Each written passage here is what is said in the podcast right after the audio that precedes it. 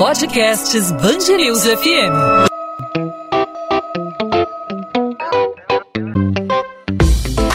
Dois às 20, com Maurício Bastos e Luana Bernardes.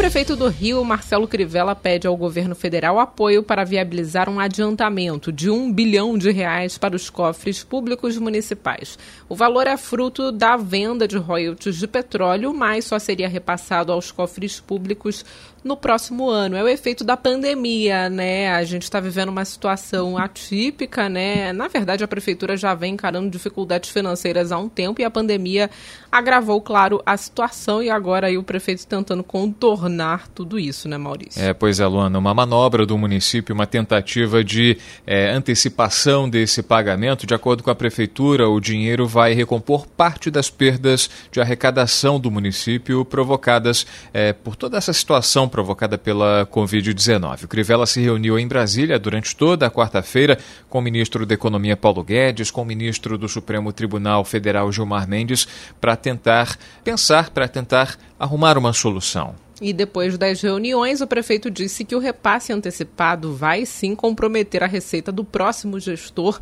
mas que é uma necessidade devido à pandemia e algo que deve ser feito agora. Qual será o tamanho do impacto dessa antecipação, desse pagamento, desse adiantamento desses royalties do petróleo pedidos aí pelo prefeito Marcelo Crivella para o município do Rio? Para esse ano. Para entender esse assunto e o impacto para o próximo gestor do município, que pode ser o próprio prefeito Marcelo Crivella, vamos conversar aqui no podcast 2 às 20 com o professor Gerson Carneiro. Ele é especialista em Direito Administrativo e Gestão Pública do IBMEC. Professor Gerson, obrigado por aceitar nosso convite aqui na Band News FM. Seja muito bem-vindo. Os ouvintes da Rádio Band News, eu, talvez eu possa esclarecer algumas informações nesse momento até de eleições que, municipais que vão escolher prefeitos e vereadores que possam ajudar aí a colocar de novo o Rio de Janeiro na rota de crescimento que o Rio merece. Professor Gerson, é, a gente quer saber o impacto desse, desse, desse pedido que foi feito pelo prefeito Marcelo Crivella de antecipação dessa, dessa cifra de um bilhão de reais, é, resultante dos royalties do petróleo, mas esse valor estava programa programado para cair na conta da prefeitura só no ano que vem.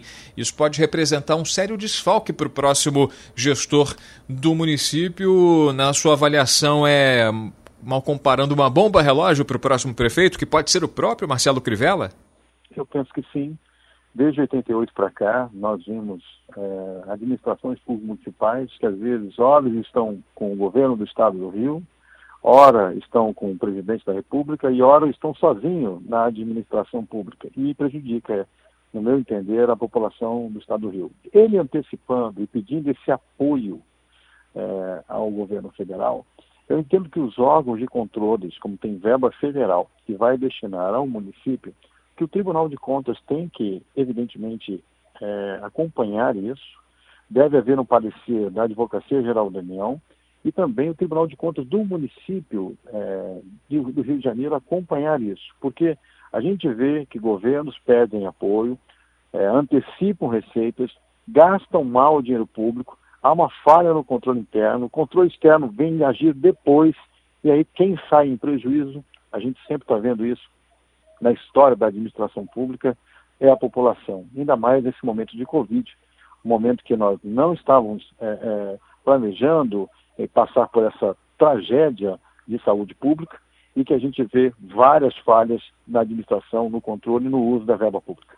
Em momentos de crise, esse pedido de antecipação é, pode ser considerado normal? É uma medida arriscada no seu entendimento, porque pode aliviar a situação agora, mas no ano que vem é, a situação vai ficar mais complicada, mais apertada. Na sua opinião, é uma medida válida, uma medida arriscada? Como que a gente pode caracterizar essa iniciativa da prefeitura? Eu estou muito preocupado. O escritório é na região central do Rio. Hoje nós passamos pela região do centro do Rio de Janeiro e a gente vê um número de lojas que estão fechadas, o centro está abandonado.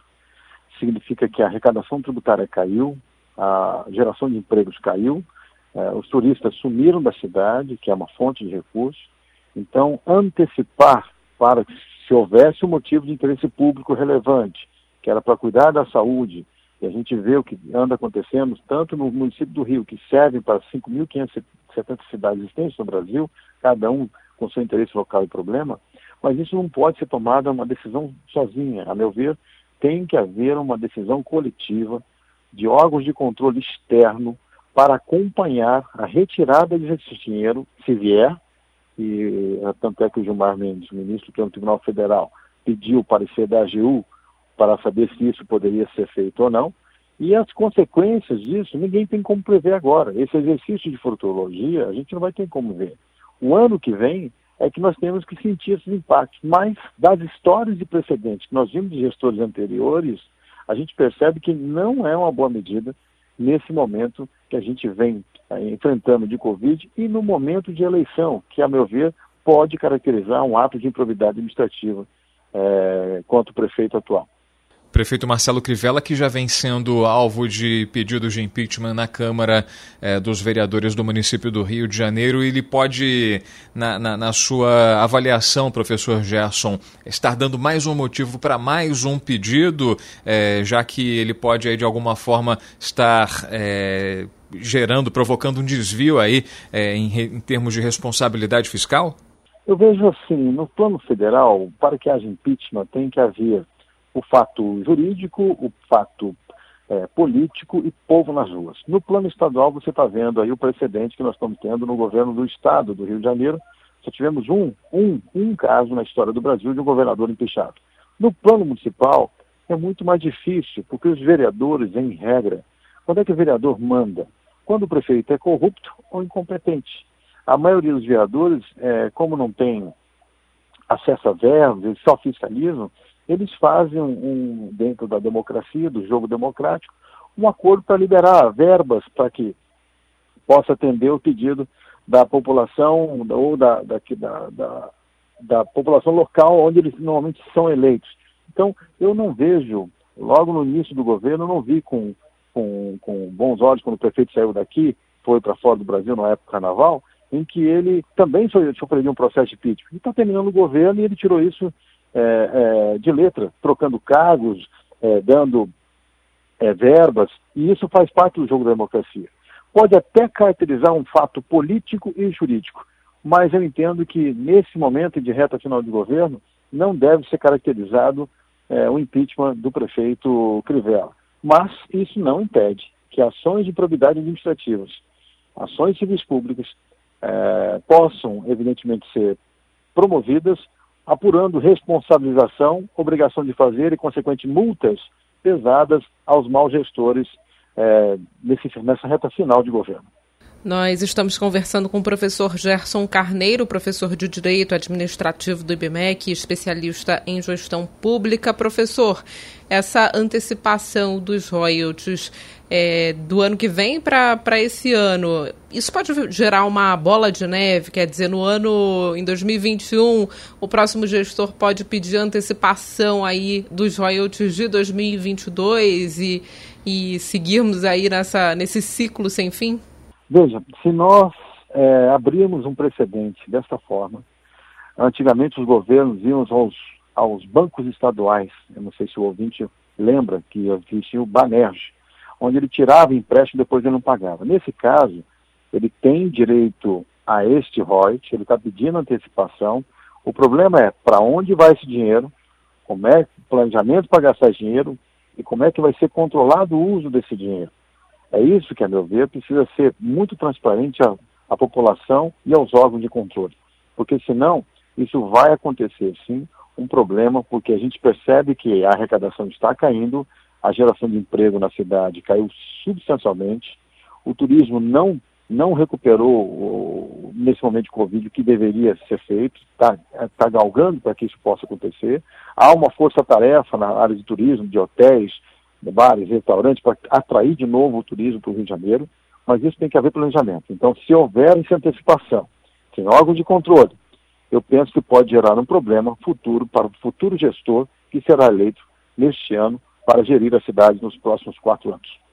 Gerson Carneiro, professor de Direito Administrativo do IBMEC, especialista em gestão pública. A gente agradece a sua participação conosco aqui na Band News FM no podcast 2 às 20, analisando os impactos para o município do Rio dessa, desse pedido de antecipação das verbas de royalties do petróleo, equivalentes aí a um bilhão de reais. Essa solicitação que foi feita pelo prefeito Marcelo Crivella ao governo federal, que pode resultar no impacto negativo para a próxima gestão do município do Rio de Janeiro. Professor Gerson, obrigado mais uma vez pela participação e até uma próxima oportunidade.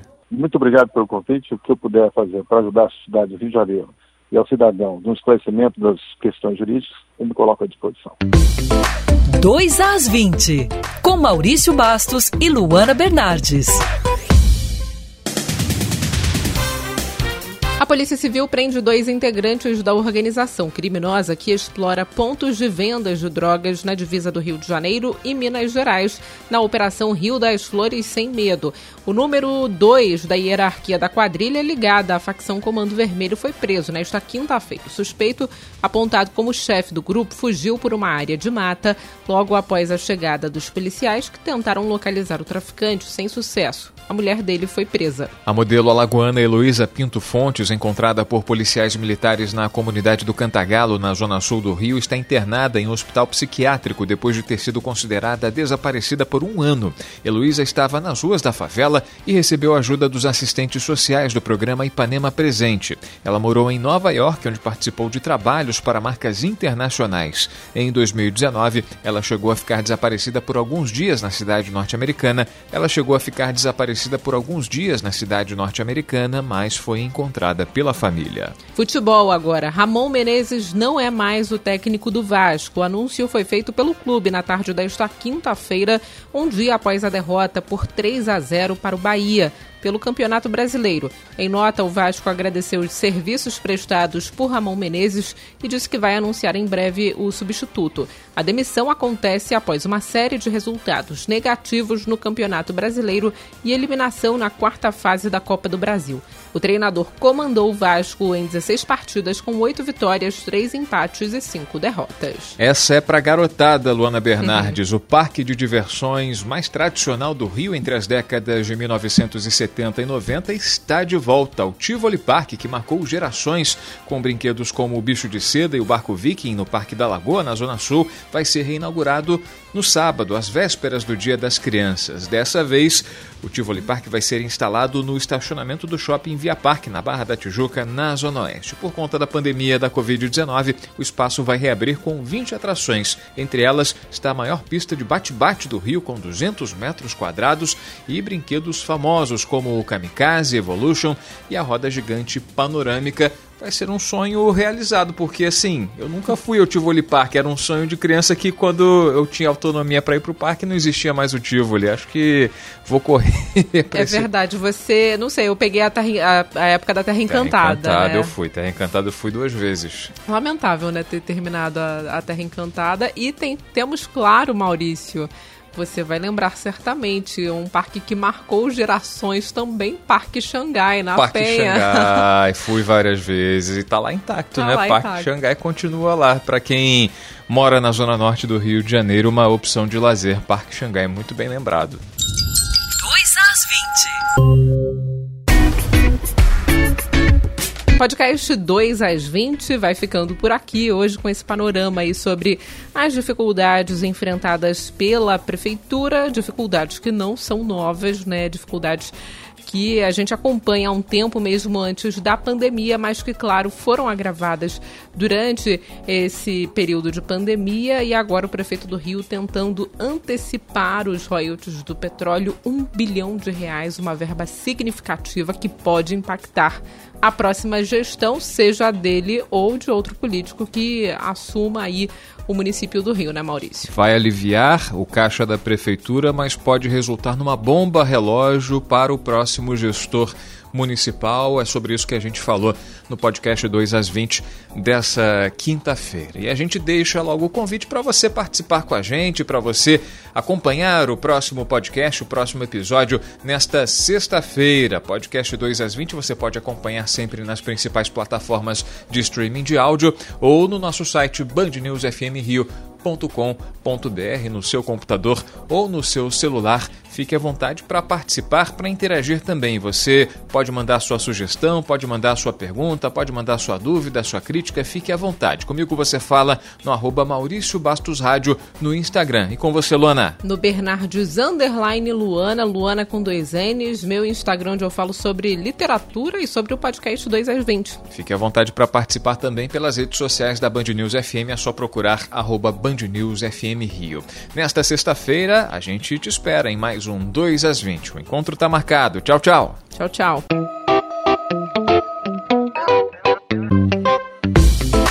Dois às 20, com Maurício Bastos e Luana Bernardes.